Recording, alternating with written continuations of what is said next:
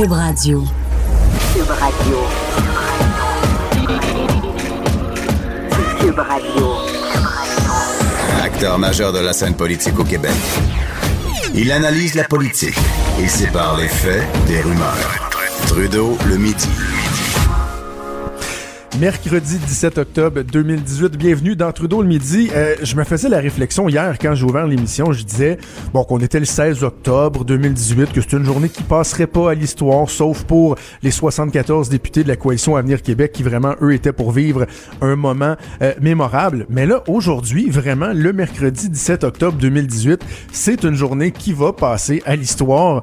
Êtes-vous content? Êtes-vous êtes, vous fier d'être québécois, d'être canadien, d'être le premier pays du G7 où on peut euh, légalement, en toute liberté, fumer, se rouler un bon petit joint et le fumer là, en toute quiétude, quoique, quoique, hein, parce que c'est pas évident selon où vous vous trouvez sur euh, le territoire québécois, où vous vous trouvez dans, dans, dans une rue, même à Montréal, selon les coins de rue où vous êtes, si vous êtes dans un arrondissement ou un autre vous aurez la difficulté euh, à savoir si euh, vous êtes en mesure de fumer ou non. Et mais là, on est, euh, il est midi donc, et les succursales des SQDC sont maintenant ouvertes depuis deux heures. Et j'étais vraiment curieux de savoir comment ça se passait. Alors, on va aller rejoindre l'experte au Québec en matière de cannabis, la journaliste du Journal de Montréal, Annabelle Blais. Salut Annabelle. Salut Jonathan. Comment ça va? Ça va bien. J'ai acheté du cannabis de façon tout à fait légale. Wow, wow. Parce qu'il faut le dire, depuis quelques mois, même euh, plus que plus qu'une année, t'es es, es devenue presque une doctorante S-pot, toi là, Oui, tout à fait. Ben ça fait ça fait à peu près deux ans là, que je suis le dossier, puis depuis un an là, de façon plus euh, intensive. Fait que c'est sûr que pour moi c'est comme un peu un, aboutissement. J'avais vraiment hâte à ce jour-là parce que bon, j'ai tellement écrit là-dessus. Fait que ce matin, ben dès 7 heures, je suis allée regarder un peu les files d'attente des SQDC à Montréal, puis euh, j'ai pu euh, rentrer là sur celle sur euh, Saint-Hubert à 10 heures. OK, on va parler des succursales dans un instant. Juste entendre sur le site Internet pour commencer. Est-ce que le site transactionnel devenait accessible dès minuit une ou c'est, ça s'est fait aux premières heures du matin? Non, ça se faisait à 9 heures au Québec. Il y a d'autres sites Internet dans les autres provinces que c'était à minuit une. mais nous, au Québec, la SQDC là, le mettait accessible à 9 heures ce matin comment ça s'est passé sur les sites? J'ai déjà, euh, j'ai vu qu'il y avait des produits qui étaient en rupture de stock, ça se peut-tu?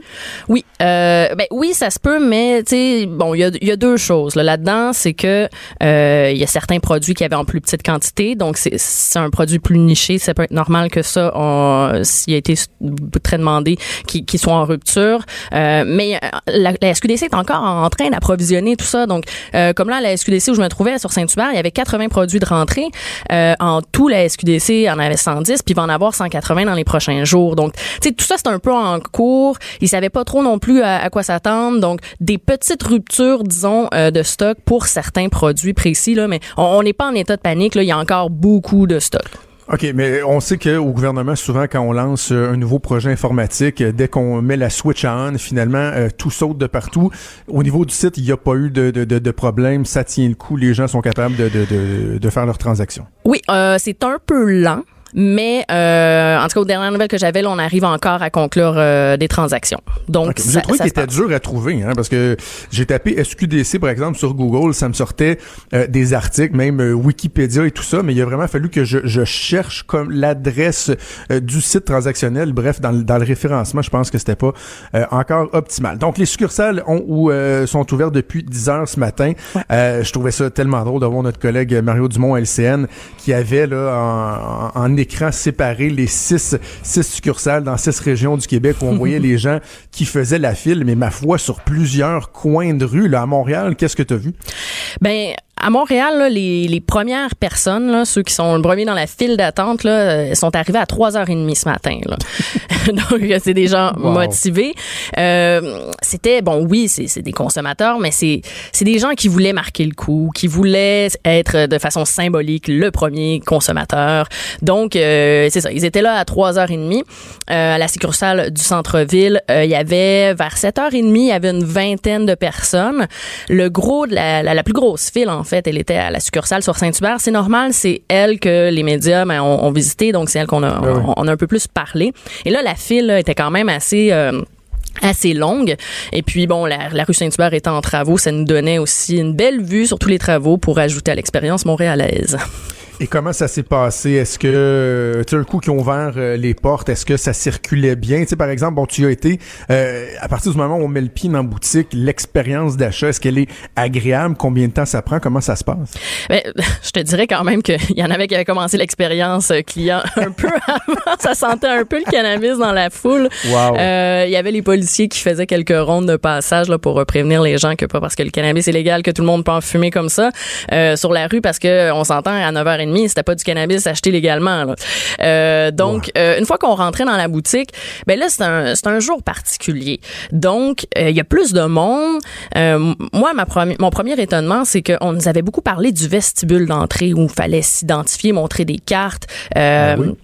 Ben moi on est on est tous rentrés puis il y a personne qui a été carté à ce moment-là. Hein? Non, non, non, non. Mais OK. donc après, au moment de faire des transactions, euh, il y, en avait qui montraient des cartes. Euh, mais moi, je pensais que vraiment le vestibule là, c'était euh, plus formel que ça. Mais finalement, on sent peut-être un peu comme dans une SAQ. Là, on nous carte si on a de l'argent. Je sais pas si je dois le prendre personnel. mais, mais donc, une fois qu'on a passé l'étape du vestibule, euh, là, on rentre euh, dans la boutique comme telle. Euh, je sais pas si vous avez vu dans les, dans, dans, dans, les journaux là, ce matin, mais on, montrait ça. Ça ressemble un peu à une pharmacie, un dispensaire. Les produits sont derrière le comptoir. Et là, on avait toutes sortes. Euh, ben, on avait plusieurs employés derrière les comptoirs, mais aussi sur le plancher. Et eux, ben, ils étaient très avenants. Ils venaient nous voir. Bonjour, vous cherchez quoi? Comment puis-je vous aider? Donc, ils donnaient des conseils, mais ils sont aussi honnêtes. Là, c'est leur premier jour, donc ils nous disaient, Ben écoutez, oui. on, on connaît pas tous les produits. J'ai pas entendu de conseils euh, très, euh, je veux dire, ch- choquants dans le sens que il y a personne qui, qui a dit de, de- d'énormité, de ridic- des choses ridicules. C'était des conseils quand même d'une personne qui commence un emploi, donc faut être indulgent. Moi, j'attendrais quand même encore quelques semaines avant de, de faire un jugement plus fermé, disons plus officiel sur sur leur travail. Par contre, au moment où j'ai fait ma transaction, euh, ben c'est peut-être que je suis mal tombé, là, mais la, la, la personne, est, disons qu'elle était avare de commentaires. J'ai pas eu beaucoup beaucoup de conseils. J'ai dit je veux deux sortes. Il m'en a donné deux. Il m'a mis ça dans un sac. Merci, bonsoir. Qu'est-ce que Euh, tu as acheté? Dis-nous ça, là. OK, bon. Euh, je voulais tester euh, différents produits parce que, bon, la fleur séchée, ça, c'était plus accessible. Moi, j'ai acheté des, des joints pré-roulés parce que je suis vraiment curieuse de voir comment ils ont emballé ça puis ils vont s'assurer que ça ne devienne pas tout sec trop rapidement. Ben oui. donc, je suis, je suis un peu curieuse de l'aspect packaging, marketing de, de, de sont la chose. Ils sont assez Non, têtes. non, mais tu sais, dans, dans le temps, là, moi, mes parents ont déjà utilisé une machine à rouleuse pour le- leur cigarette avec le tabac.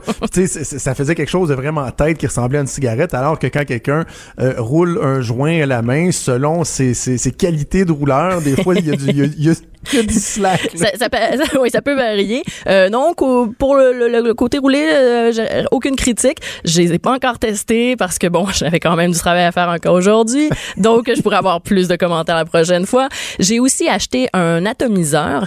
Donc, ça, c'est euh, de, du, du THC, donc le cannabis qui est euh, sous forme d'huile et qui est donc dans une petite bouteille et euh, un peu là, comme un spray là, pour euh, se donner bonne haleine. Là.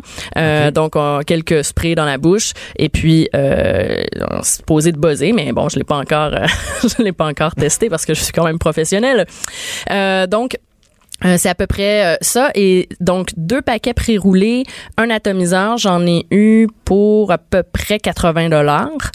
Euh, et là aussi encore, parce que l'atomiseur, tu sais, on, on- je me demandais c'est c'est- c'est quoi la quantité, parce qu'on le sait que euh, dans l'espace public, on a le droit d'avoir jusqu'à 30 grammes de cannabis dans ses poches. Je savais que je dépassais pas le, le, le 30 grammes là, avec ce que j'achetais, mais j'ai quand même demandé au vendeur. Donc là, j'ai- j'achète combien de grammes, j'ai j'ai quoi avec cet atomiseur-là? Ben il pouvait pas me le dire. t'sais. Je sais que je suis pas hors la loi là, parce que ça en prendrait quand même beaucoup pour être à 30 grammes, mais je trouve que ça peut être compliqué pour un, un- un néophyte, euh, parce qu'on a des gouttes aussi, on a des gélules, on, on va avoir l'atomiseur. Donc comment, si c'est pas un produit séché avec les grammes, comment on fait pour calculer l'ensemble de, de la quantité qu'on a acheté? C'est ça. Peut-être qu'il faudrait voir s'il n'y a pas moyen d'informer la- l'acheteur. euh, il est rendu où euh, Ouais. dans, dans, dans, dans, dans, dans ce qu'il achète. Deux, deux, deux trucs avant de, de te laisser. Euh, bon, le, le, le, boss de la SQDC a beaucoup parlé dans les derniers derniers jours, dernières semaines, du problème de, de disponibilité, d'approvisionnement. Mais là, en boutique, est-ce que aujourd'hui, une journée avec l'achalandage la, initial, est-ce qu'on a peur d'avoir vraiment des ruptures de stock? Est-ce qu'on pourrait, par exemple, voir une succursale qui ferme ses portes en plein milieu de l'après-midi parce qu'elle s'est fait vidéo complet? Je, je, dis ça sous toute réserve, mais je, pense pas. Hier, quand on a parlé au PDG Alain Brunet, nous disait que oui, il y avait quelques, il y avait, il y a eu quelques inquiétudes il y a deux semaines. Maintenant, non. Donc moi, moi, ce que je voyais déjà en, en, magasin là, bon à 10 heures, ça, ça roulait bien, mais il y avait beaucoup de ça. Qui a aussi, il y avait de l'entrepôt derrière. Puis Montréal, je pense que c'est les, les succursales qui, qui, qui avaient l'air de rouler le plus si je me file au, fil d'attente. Donc, je ne pense pas qu'aujourd'hui, il va y avoir de grosses ruptures de stock, mais si vous cherchez un produit niché, vraiment comme une gélule de CBD uniquement et pas de THC, donc ça peut être difficile. OK, dernière question. Le profil des gens qui attendaient euh, en fil, parce que je te dis ça en, en, pensant, je veux pas que tu me dises euh, il y avait toute l'air d'une gang de poteux, c'est pas, pas ça le but, mais je parle plus au niveau de l'âge, parce qu'on sait que la Coalition Avenir Québec veut changer euh, l'âge de, de, de, le faire passer 18 ans à 21 ans. As-tu as-tu été en mesure de prendre le pouls? C'était-tu bien vraiment des gens qui ont l'air d'être dans cette tranche d'âge-là ou c'était vraiment Au, au, centre-ville, moi, j'ai vu, il y avait quand même beaucoup de trentenaires, puis à celle sur Saint-Hubert, c'était un petit peu plus jeune, mais en même temps, j'ai vu euh, des quinquagénaires, euh, euh, j'ai parlé à un homme qui avait 64 ans, donc même une personne de 70 ans, donc c'était ça, ça variait, là, mais oui, c'est sûr que le profil semblait un peu jeune, mais mais pas extrêmement jeune. moi, j'ai l'impression que c'était des gens entre 25 et 35 à peu près. Là. Annabelle, toujours un plaisir de, te parler et de te lire. Euh, ton travail a été euh, fort, fort agréable et pertinent au cours des derniers euh, des derniers mois et j'ai hâte, j'ai hâte d'entendre ton compte rendu sur la qualité des produits que tu as achetés parce que tu parlais de ton professionnalisme et encore là, le professionnalisme sera à l'œuvre avec ta dégustation. Donc, très hâte de t'entendre et de te lire. Merci Annabelle. Merci. Annabelle Blais qui est journaliste au Journal de Montréal, Journal de Québec. Trudeau, le sexe symbole de la politique. Ah, c'est Jonathan, pas Justin. Trudeau, le midi. Cube Radio. Oui, effectivement, c'est Jonathan. C'est pas Justin Trudeau qui vous parle. Ce n'est pas moi qui a initié le projet de légalisation euh, du cannabis. Et on va justement en parler encore euh, de la légalisation euh, qui a pris effet aujourd'hui. On va aller rejoindre au bout du fil le sénateur conservateur Claude Carignan. Bonjour, monsieur le sénateur. Bonjour, ça va bien? Oui, ça va très bien. Merci. Vous, comment ça va? Est-ce que c'est un jour sombre pour vous euh, dans l'histoire du Canada ou faut quand même, tu sais, pas, euh, capoter non plus, là? Ben, écoutez, je pense que c'est l'histoire qui va juger euh, de cette journée. Je pense qu'il est, tôt pour faire un, bilan déjà, là, c'est la première journée. Mais une chose est certaine, à court terme, ce qu'on voit, c'est beaucoup d'incertitudes. Euh, sur euh, les produits, sur euh, les effets par rapport aux jeunes, sur le marché noir, sur donc et, et, de prendre des politiques de cette nature-là dans un climat avec autant avoir avec autant d'incertitudes, de peu mm. d'informations, c'est de prendre des risques. Puis je pense que quand on est premier ministre du Canada, on doit euh, prendre des décisions qui sont euh, éclairées, on doit prendre soin, on doit on a devoir de précaution. Euh, parce que évidemment, on pourra plus remettre la pâte dans le tube de pâte à dents. Donc, je pense que c'est un, c'est un grand risque qui a pris le qui le gouvernement. prenons certains J'espère me tromper. J'espère qu'il va atteindre ses objectifs, mais à première vue, les informations qu'on a, là, ça ne regarde pas bien. OK. Alors, prenons certains de, de, de ces éléments-là. premièrement, lorsqu'on parle du marché noir, euh, vous étiez sur le comité sénatorial qui a étudié la question de fond en comble. Le premier ministre Trudeau et son gouvernement nous disent que euh, l'objectif premier est donc de retirer ce, ce marché, euh, la business qui se fait sur le marché noir. Selon ce que vous avez étudié, selon les connaissances qu'on a, les expériences qui ont pu être effectuées ailleurs, est-ce que vraiment c'est réaliste de penser qu'on voit, par exemple, ici au Québec, la SQDC qui dit qu'il veut aller chercher 30% du marché noir dès la première année. Est-ce que vous y croyez? Ben, je pense que c'est utopique de penser que le, le marché noir va, va disparaître. C'est certain que la, la, SDC va aller chercher, la SQDC va aller chercher un certain marché, mais éliminer euh, le marché noir, je pense que c'est une euh, c'est de l'utopie. Euh, on l'a vu aux États-Unis. Tous les témoins qui sont venus, là, les experts des États-Unis sont venus nous dire qu'il y avait au contraire une augmentation du, du marché noir. Euh, donc plus de, de marché noir, mais aussi de marché gris. Là, le marché gris, donc un, produit qui est euh, qui est consommé euh, légalement, mais qui a été produit illégalement. donc ça aussi, ça c'est en grande augmentation. Et ce qu'on voit ici, ce qu'on s'attend de voir au Canada, les experts, il va y avoir une baisse de, de prix. on a vu, par exemple, vous avez sûrement entendu les entrevues là, des, de la SQDC sur la sécurité du produit, sur euh, l'emballage, sur la distribution, comment c'est contrôlé. Euh, mais tout ça, ça a un coût que le marché noir, ne, que les gens du crime organisé n'ont pas. Eux vont produire dans, sur des fermes, euh, vont produire à l'extérieur avec un minimum de normes, évidemment. Euh, ce qu'ils veulent, c'est de la une plus grande productivité, plus grande rentabilité. Donc, euh, impossible pour le marché euh, légal d'arriver avec un prix compétitif au marché noir. Donc, les gens vont acheter un produit, mais ils vont acheter un prix aussi. Là, c'est, du commerce. Là. Ah On le voit sur le tabac. Hein, les gens qui achètent du tabac, des cigarettes encore sur les réserves indiennes. Donc, c'est ça va se produire, euh, c'est certain. Donc, c'est utopique de penser qu'on va accoter le prix du marché noir. Parlons de nos relations euh, avec les États-Unis. Dans le passé, on s'était euh, on s'était parlé suite à votre voyage aux États-Unis. Vous avez été rencontrer des membres de l'administration américaine.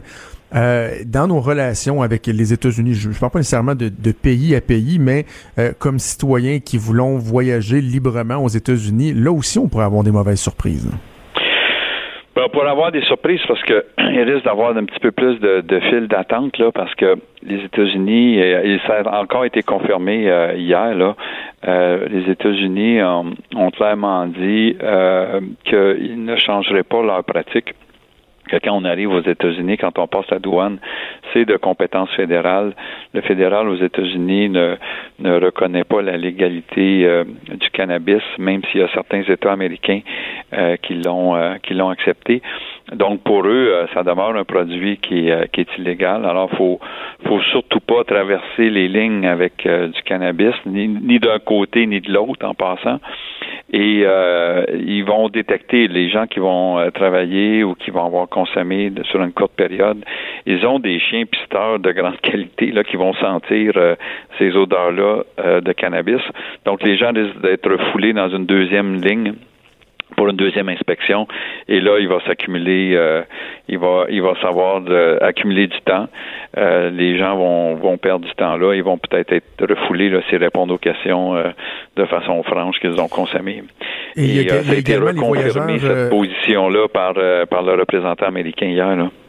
Et il y a également les voyageurs réguliers, là, ceux qui ont une carte Nexus, par exemple, au niveau du renouvellement ou de, de, de, de l'obtention d'une carte comme celle-là, ça pourrait être un enjeu. Oui, la question, euh, on est obligé de répondre franchement. Là, donc, s'ils posent la question qui sont dans le domaine du cannabis ou qui ont consommé du cannabis et qui répondent oui, là, forte chance qu'ils vont perdre leur accès à la carte Nexus. L'autre point qui n'est pas négligé aussi, c'est que le cannabis médical, c'est pas reconnu. Hein. Même Santé Canada disent que c'est pas un produit médical euh, qui est reconnu. Là. Euh, donc, ceux qui ont des prescriptions, euh, si on traverse aux États-Unis, qu'on prend l'aéroport, qu'on part avec nos prescriptions, nos médicaments, d'habitude, on s'inquiète pas là-dessus, mais si on a du cannabis puis qu'on traverse avec une prescription, on va se faire refuser, là, on va, ça va être une, une infraction. Là. Comme c'est pas un médicament reconnu, faut pas passer là avec une prescription de ce cannabis, là, ça fonctionnera pas.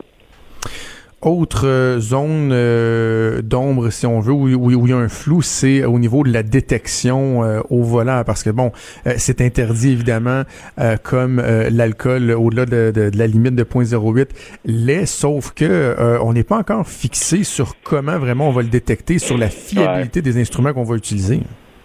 Définitif. Ça, c'est, je vous dirais, c'est ma plus grande inquiétude là, pour mm. avoir étudié le projet de loi sur les conduites avec faculté affaiblie également. Là quand on a quand on a interrogé les, les gens du ministère, on avait à peu près 680 experts en reconnaissance de drogue au Canada. la dernière fois qu'on a vérifié, on en, on en avait à peu près 800. les estimés qu'on a, c'est que ça en prendrait près de 3000. Donc, euh, ils ont eu près d'un an pour euh, former des experts en reconnaissance de drogue. Ils en ont formé à peu près 150 de plus qui se sont euh, ajoutés et ils devraient en avoir 3000. Donc, manifestement, euh, les corps policiers n'ont pas le personnel requis pour euh, faire des pour faire des expertises euh, avec les experts en reconnaissance de drogue. Et il était censé avoir un appareil là, de détection qui viendrait aider les policiers pour détecter là, une espèce de ivresomètre, mais pour le cannabis. Il y en a seulement un qui a été qui a été reconnu par le ministère de la Justice et euh, il n'est pas sur le marché, il n'a pas été euh, acheté par les corps de police, donc il n'est pas en fonction. On a détecté plusieurs problématiques de fonctionnement à cause de la température, à cause de son angle, à cause de sa grosseur, à cause de la quantité de de salive qu'il faut euh, euh, mettre sur l'éponge là qui qui qui, euh, qui sert à faire la, les différentes mhm. analyses. Donc ça aussi c'est un appareil qui fonctionne pas.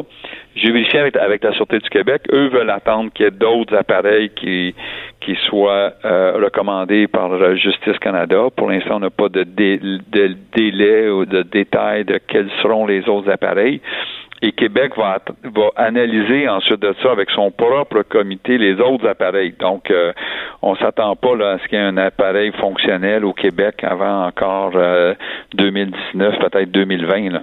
Donc ça, c'est un outil qui, qui, serait essentiel pour lutter contre les conduites avec les facultés affaiblies et euh, c'est pas en place. Et là, vraiment, à ce niveau-là, il pourrait avoir euh, un enjeu de, de, de, de sécurité. Euh, ah, clairement. Monsieur euh, Claude Carignan, sénateur conservateur, merci d'avoir pris le temps de, de nous parler aujourd'hui. Au plaisir. Donc, euh, Claude Carrien, que je trouve très pertinent sur, euh, sur cette question-là, qui apporte, sans être fataliste ou alarmiste, euh, soulève quand même des questions qui sont absolument pertinentes. Je lisais ce matin une information quand même assez intéressante, parce que, bon, on, on dit que avec la légalisation du pot, on va essayer de, de, vendre un volume X, aller chercher le marché noir. Et en Californie, imaginez-vous donc que depuis que le pot est légal, il se vend moins de pot. Et ce que je veux dire par là, c'est que avant que la légalisation du pot récréatif, euh, qui est entré en vigueur au mois de janvier 2018, euh, donc aille de l'avant, ben, il y avait déjà du pot euh, médicinal qui, qui, se vendait. Et en 2017, on avait vendu pas loin de 3 milliards de dollars sur l'année au complet en, en, pot. Mais là, imaginez, depuis le 1er janvier, Là, il y a le pot récréatif qui vient s'ajouter à ça. Alors vraiment, là, on pensait aller chercher un montant substantiellement plus élevé. Alors imaginez-vous donc, selon les prévisions, pour l'année 2018, on aurait été un peu en dessous du 3 milliards. C'est donc dire qu'en ajoutant la vente légale du pot récréatif, le volume de vente au total aura diminué. Comme quoi, euh, le marché noir euh, est, est assurément pas dit son dernier mot. À gauche, à droite, au milieu, tout le monde est le bienvenu. Jusqu'à 13h, vous écoutez Trudeau le midi. Cube Radio. Je suis tellement content de recevoir mon prochain invité qui sera avec nous une fois par semaine. Je veux pas prendre trop de temps pour euh, l'introduire, mais juste vous dire que il y a quatre ans, lorsque j'ai décidé euh, de faire de la radio, ma première idée, la personne qui m'a donné envie de faire de la radio, parce que j'adorais euh, l'entendre, c'est Denis Anger, qui est historien. Salut Denis. Salut Jonathan. Ah, depuis le temps qu'on l'attendait, celle-là. Eh, quel plaisir. On est rendu. Quel plaisir de t'avoir. Juste expliquer aux gens ce qu'on va faire avec toi une fois par semaine. C'est-à-dire que tu vas nous parler d'histoire, mais on va toujours essayer de raccrocher ça à euh, quelque chose de l'actualité. Donc, un fait dans l'actualité, un anniversaire qui va nous ramener euh, dans le passé et avec tes connaissances infinies, parce que Denis oh. fidèle à son habitude, arrive ici avec même pas un post-it dans les mains. Tout est bien stocké dans sa mémoire. Vous connaissez mon surnom, Jonathan, non? Euh, non? Wiki Denis. Wiki.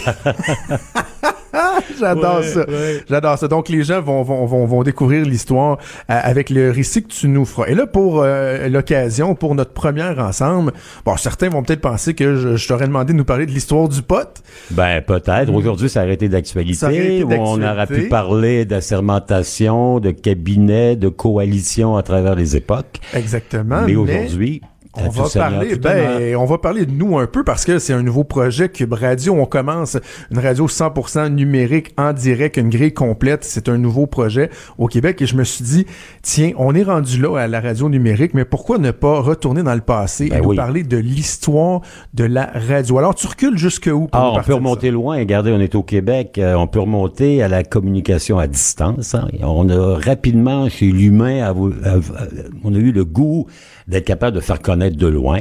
On a commencé, nos ancêtres, les Premières Nations, avaient les signaux de fumée, on s'en souviendra. Eh oui. hein. Vous vous souvenez dans Lucky Luke, quand on était gamin. Euh, D'ailleurs, euh, lorsque la flotte de Wolfe va remonter le Saint-Laurent pour venir le, faire le siège de Québec, on va faire des grands feux de village en village pour annoncer. On va avoir ensuite la cloche, le tocsin.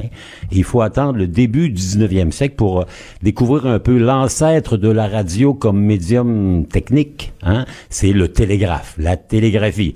Bip, bip, bip, bip, Oui. bip, bip, hein, le SOS qu'on a entendu lors de la, la catastrophe du Titanic. Donc, il y a un type qui s'appelle Samuel Morse qui a inventé le code Morse. Ok, et pendant bien longtemps, on va commencer à transmettre à distance. On commence par des sons en Morse.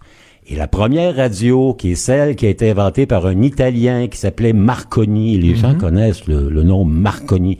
Il était le premier à faire de la transmission au-delà de l'Atlantique sans un câble électrique. Est-ce que c'est, et là tu me, tu me corrigeras si je me trompe, est-ce que ça s'est fait à partir du Cape Cod?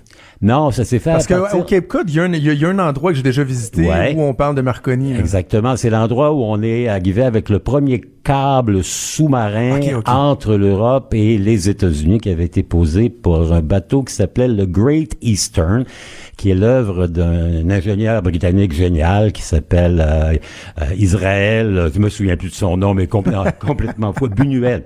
Et euh, non, euh, Marconi est à Terre-Neuve. hein. Et d'ailleurs, à Terre-Neuve, quand vous allez à Saint-Jean, il y a un endroit qui s'appelle Signal Hill, la colline du signal, parce que Marconi avait dressé là une énorme antenne pour être capable d'envoyer un signal radio-télégraphique jusqu'en Irlande et de là relayer en Angleterre. Marconi télégraphie sans fil ou TSF, comme disaient les Français.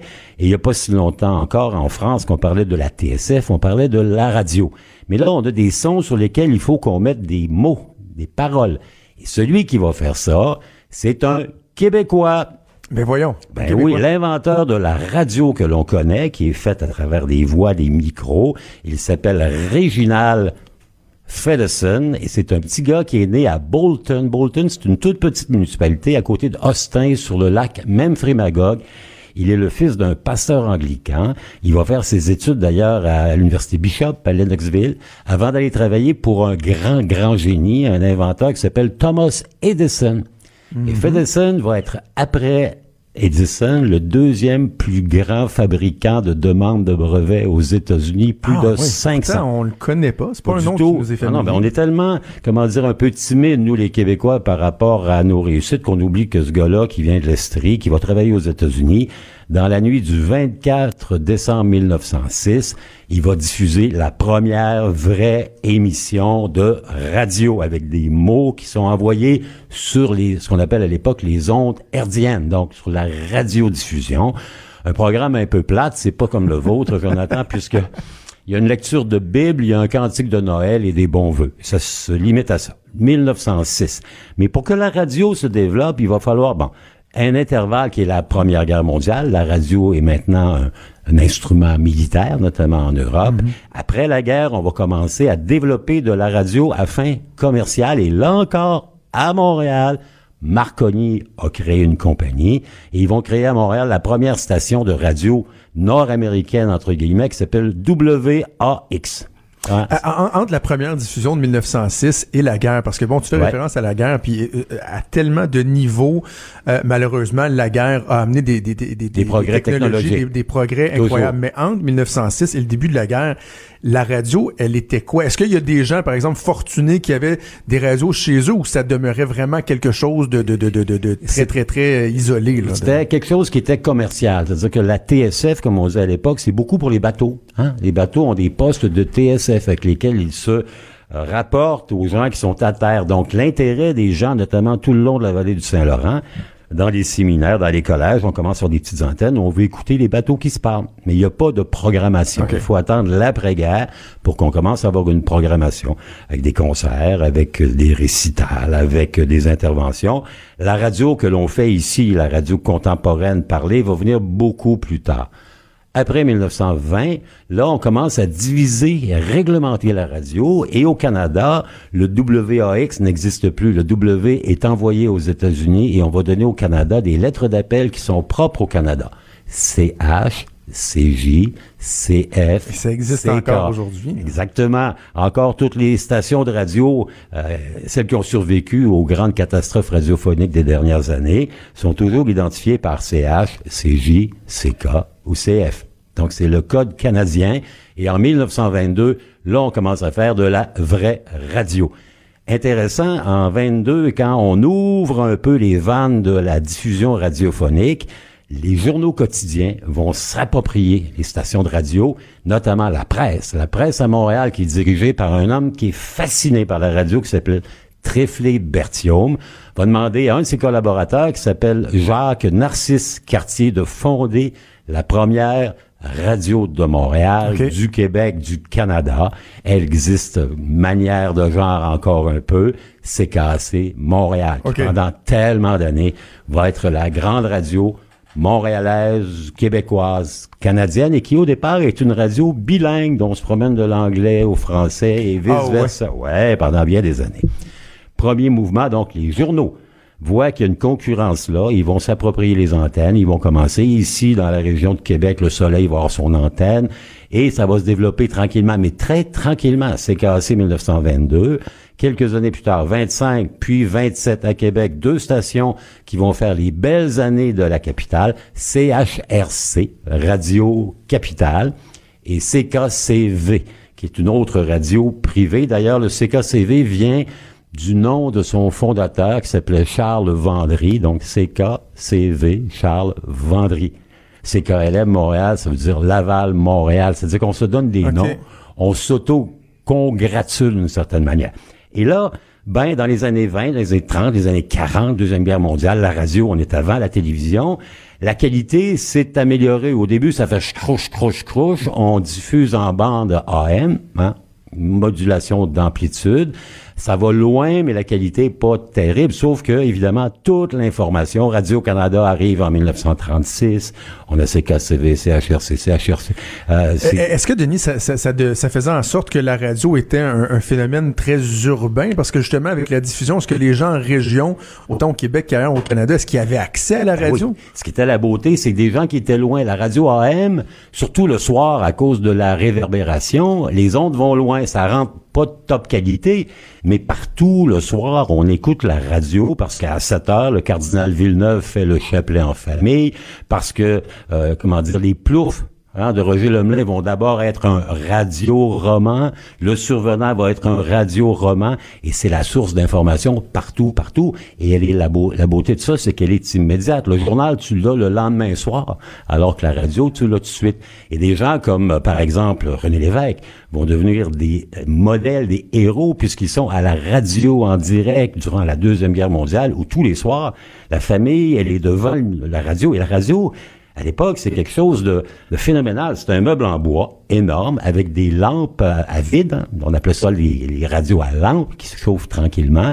La qualité est plutôt bonne et ça se vend pour la peau des fesses. Une radio de bonne qualité en 1930, au moment où le salaire moyen, c'est peut-être quelque chose comme 2500 dollars par année. Ça se vend entre 200 et 300 dollars. Celui qui a une radio est quelqu'un qui est riche et très souvent, les voisins vont venir voir la radio pour tout Ben surtout oui, pour l'écouter. Mais c'était fédérateur aussi à Tout cette époque-là. Les, les familles, les, les, les, amis, tout le monde se, se, se, se rassemblait autour de la radio. C'était des rendez-vous euh, immanquables. Lorsque Desbailly raconte le débarquement de Normandie en 1944, tout le monde est devant sa radio et dans les postes euh, de travail, il y a une radio où on va se donner rendez-vous au grand moment. Ça va être là que, par exemple, on va annoncer les résultats électoraux.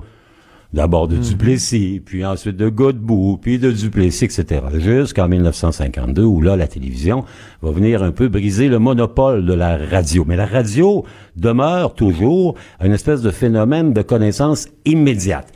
Le phénomène va être amplifié parce qu'après la guerre, on va développer quelque chose qui s'appelle le transistor. Le transistor, ça va vous permettre de remplacer les grosses lampes qui prennent du temps à chauffer et qui coûtent cher à produire par de toutes petites radios transportables. Et c'est là que toutes les générations des années 50, du rock, du yéyé, du gogo, vont écouter la musique. C'est ça la radio. Après la Deuxième Guerre mondiale, évidemment, au Québec, on voit arriver tout plein de nouveaux joueurs, de nouvelles stations qui apparaissent. On a eu, par exemple, deux grands réseaux. On se souviendra de Radio Mutuelle Montréal, CJMS, la radio des bons gars qui va essaimer. Télémédia qui prend racine avec ses cassés, va essaimer à travers le Québec. Donc, euh, ces réseaux-là, c'est Montréal, c'est Québec, c'est Trois-Rivières, c'est Sherbrooke, c'est Gatineau, c'est Rimouski, c'est Rivière-du-Loup. Donc, euh, on va recommencer à avoir une radio qui vient d'une centrale. Grande catastrophe dans les années 80-90. Évidemment, en termes financiers, ça va pas bien. Et euh, les grands regroupements vont apparaître, télémédias, les radios mutuelles vont être vendues. Et aujourd'hui, la radio normale, c'est deux groupes essentiellement, c'est Cogeco et c'est Bell à travers l'acquisition d'Astral. Évidemment, il y a aussi Radio-Canada, puis ben, depuis euh, Ben oui. 72 heures, Québécois. on a quelque chose de super neuf qui est Cube, qui est la première radio numérique québécoise qui permet à tout le monde de l'écouter sur des produits d'écoute qui sont différents. Exact, Le exact. iPod, le iPad, l'ordinateur, etc., etc. Donc, c'est un peu cette grande évolution de la radio qui nous a amené des signaux de fumée des Premières Nations à la radio numérique Incroyable. aujourd'hui. Avant de te laisser, j'ai envie de te demander, toi, euh, personnellement, lorsque tu penses à la radio au Québec, disons, là, euh, la personne marquante. Tu as mentionné René Lévesque Ouais. tantôt. Je pensais que c'est, peut-être... euh, Moi, moi, moi, je vais trahir mon âge un peu. Jonathan, mais moi, la radio, c'est René Le Cavalier qui décrit les matchs du Canadien de hockey que j'écoute genre à impeccable. 2 heures du matin parce qu'ils sont en finale à Chicago, deuxième période supplémentaire dans mon petit transistor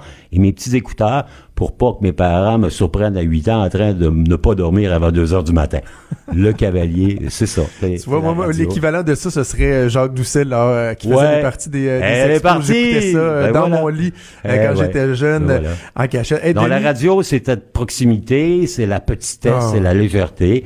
Et euh, depuis deux jours, ben, c'est peut-être plus de contenu. Denis, euh, quand on fait de la radio, évidemment, on pense euh, à qu'est-ce qui va euh, intéresser les gens. Je dois avouer qu'il y a un petit peu d'égoïsme derrière euh, le choix euh, de t'avoir comme chroniqueur parce que je me fais plaisir, mais en même temps, je sais que les gens vont partager ce Ben, plaisir-là. à J'espère. les gens, regardez, à travers l'Internet, la beauté, c'est qu'ils peuvent nous demander des sujets. hein. On, Absolument. peut, euh, on peut être à votre écoute, tenter de répondre à vos questions.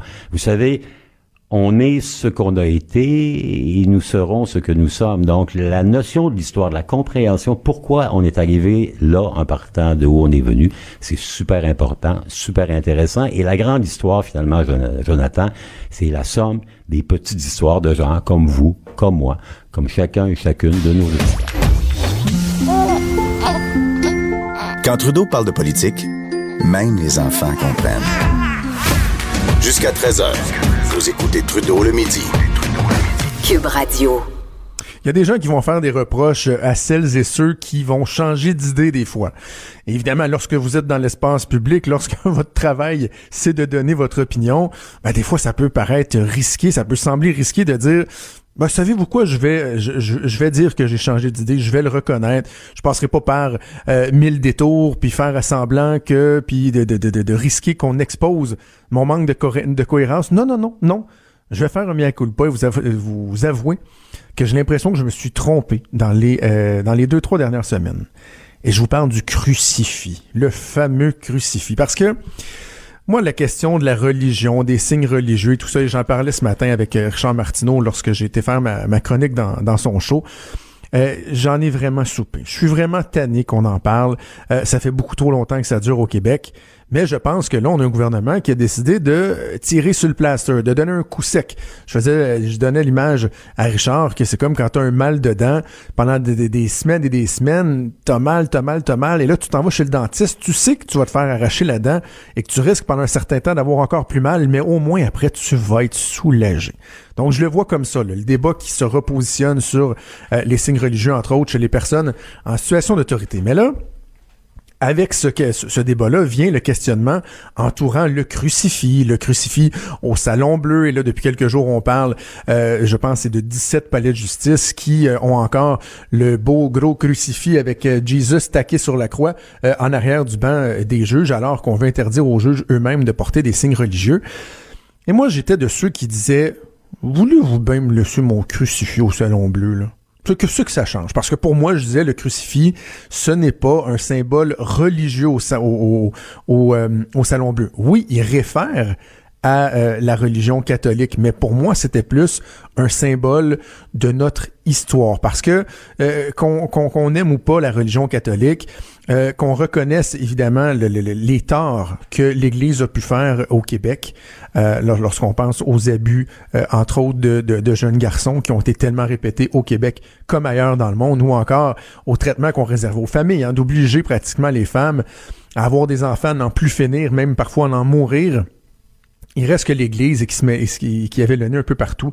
L'Église a fait beaucoup de mal, mais ça a quand même marqué notre histoire. Ça a façonné qui nous sommes au Québec. Ça a façonné nos villages, par exemple. Lorsque vous allez dans un village, il y a toujours l'Église qui est là. Il y a les rues qui vont commencer par euh, Saint-ci, Saint-ça. Et moi, je me disais, je, je ne suis pas un adepte du révisionnisme. Je déteste quand on vient déboulonner des statuts, par exemple, je sais pas moi, d'un ancien président américain, parce qu'à une certaine époque, il a eu des esclaves et que là, on, lit de ses écrits de l'époque où il parlait d'une maîtresse qui était esclave et tout ça, alors que quand on regarde la dynamique du passé, les mœurs, mais ce que ces gens-là faisaient, même si inacceptable aujourd'hui, ben il y avait une certaine culture, il y avait certaines valeurs qui étaient différentes à l'époque. Et je déteste le fait qu'on veut faire, veut faire du révisionnisme, qu'on veut nier notre histoire et par exemple déboulonner des statuts, alors que le fait de d'apporter des nuances, d'expliquer que tout n'était pas parfait, c'est correct, mais en même temps, on doit reconnaître notre histoire. Et en ce sens-là, je me disais, ben, le crucifix, c'est un témoin de notre histoire. Mais là, je regarde, et, en passant, j'avais une prise de bec assez, euh, assez spectaculaire avec ma collègue Caroline Saint-Hilaire à la joute la semaine dernière là-dessus. Là, depuis quelques jours, je regarde le tout aller. Je regarde les gens de la CAQ, entre autres Sonia Lebel, qui euh, bon tentent de défendre le fait que euh, le gouvernement veut être très strict sur le port de signes religieux chez les personnes euh, en autorité, donc les juges, les policiers, les enseignants, mais qui du même souffle, comme j'ai tenté de le faire la semaine dernière, défend le maintien du crucifix au Salon Bleu ou encore au-dessus des sièges des juges dans les palais de justice. Et force est de constater qu'il y a un certain manque de cohérence. Là essayer de vendre l'idée que on est un État laïque, mais en même temps, euh, vous défendez le fait qu'on a des, des, des, croix, et je le répète encore, pas juste la croix, c'est avec Jésus sur la croix, ce n'est pas juste le symbole de la croix. Je pense que même si ce n'est pas quelque chose de, de grave, je, je, pense pas que ce soit là, une insulte épouvantable ou quelque chose de honteux ou d'humiliant, comme par exemple quand Québec solidaire parle du fait de mentionner la reine dans le serment euh, d'assermentation à titre de député. Oh my God, quel gros crime! Euh, non, non, je suis pas en train de dire que c'est grave, mais en même temps, euh, il doit y avoir un souci de cohérence.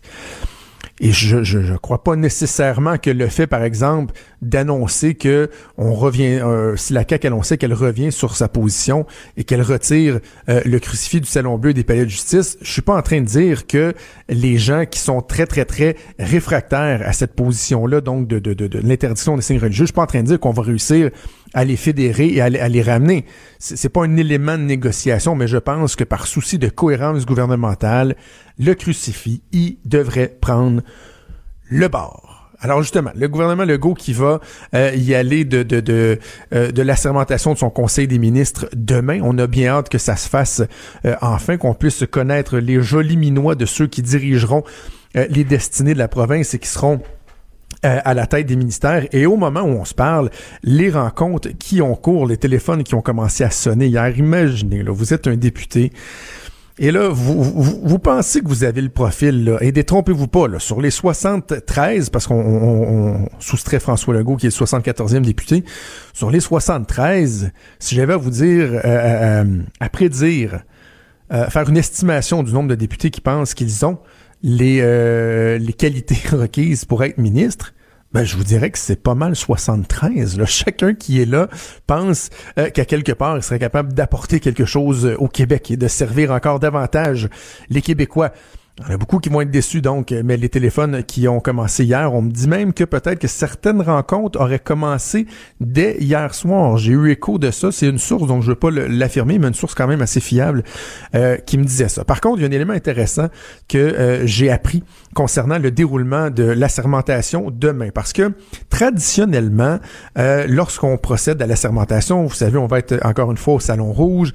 Vous avez le premier ministre qui est là et là, on nomme les ministres. Bon, le député d'un tel sera ministre des Transports. Bon. Et là, il est applaudi, il prête serment à titre de ministre et le premier ministre va faire un, résumé de ce qu'on appelle la lettre mandat. C'est-à-dire que chaque ministre, lorsqu'il est euh, nommé ministre, il a une lettre mandat où le premier ministre dit, ben voici à titre de ministre des Transports ou de l'Éducation ou de la Santé, vos priorités seront tel, tel, tel, tel, tel élément. Et normalement, on vient résumer ça après la sermentation de, chaque ministre.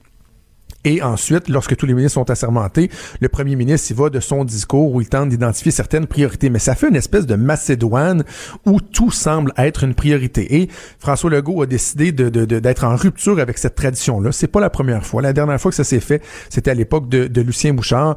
Mais demain, donc, on va assister à l'assermentation de tous les ministres où ils vont seulement prêter serment. Il n'y aura pas le, le, petit bout dont je vous parlais là, sur le, le mandat comme tel.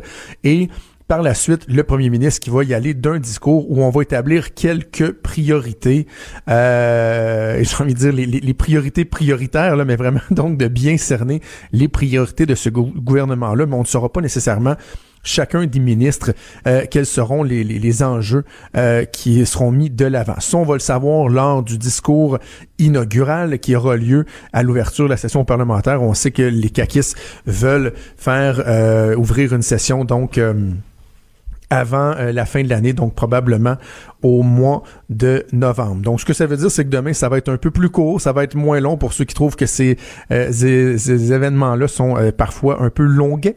Donc, demain, ça va être un peu plus court et c'est dans cette dans cette optique-là que François Legault va y aller, donc d'essayer de bien cerner ses priorités. Et la dernière chose, je veux vous dire à quel point je suis heureux euh, j'étais heureux ce matin en lisant euh, le journal et euh, bon, il est permis d'être optimiste, je pense, pour certaines orientations que le gouvernement Legault veut mettre de l'avant. D'autres seront inquiets pour d'autres orientations. Mais je dois vous dire que j'étais très, très, très heureux de savoir qu'il y a un porte-parole, la Coalition Avenir Québec, qui a dit que on n'excluait pas d'aller voir qu'est-ce qui se passe à Anticosti. Oh mon Dieu. Et là, Philippe Couillard va, va, va, va, va, capoter bien Parce que Philippe Couillard, vous vous souvenez, il avait dit « Je ne serai pas celui qui portera la signature de la destruction de l'île d'Anticosti parce que, oh, c'est donc bien épouvantable d'avoir le culot de vouloir aller voir qu'est-ce qui peut se cacher dans notre sous-sol québécois et qui sait peut-être même nous permettre de nous enrichir et de nous affranchir éventuellement de la péréquation. Mais oui, moi, je pense qu'il y a moyen d'exploiter nos ressources naturelles tout en ayant euh, à cœur l'environnement, en étant conscient qu'il y a une transition qui devra s'organiser, mais en même temps en étant lucide, en étant réaliste et en comprenant que mais les ressources naturelles, le pétrole, on en a encore de besoin. Et là, on est dépendant de beaucoup trop de gens euh, au Québec, entre autres par le biais de la péréquation. Et je trouvais ça assez navrant que le gouvernement de Philippe Couillard soit revenu sur sa parole. Ça nous a coûté des centaines de millions en pénalité pour être revenu sur des contrats, sur des ententes qu'on avait déjà avec euh, des, euh, des, entités. Mais là, le gouvernement de la CAQ qui ferme pas la porte, au moins à l'étudier quel est le potentiel. Je pense que c'est dans l'ordre des choses et que c'est même très, très souhaitable. Cube Radio.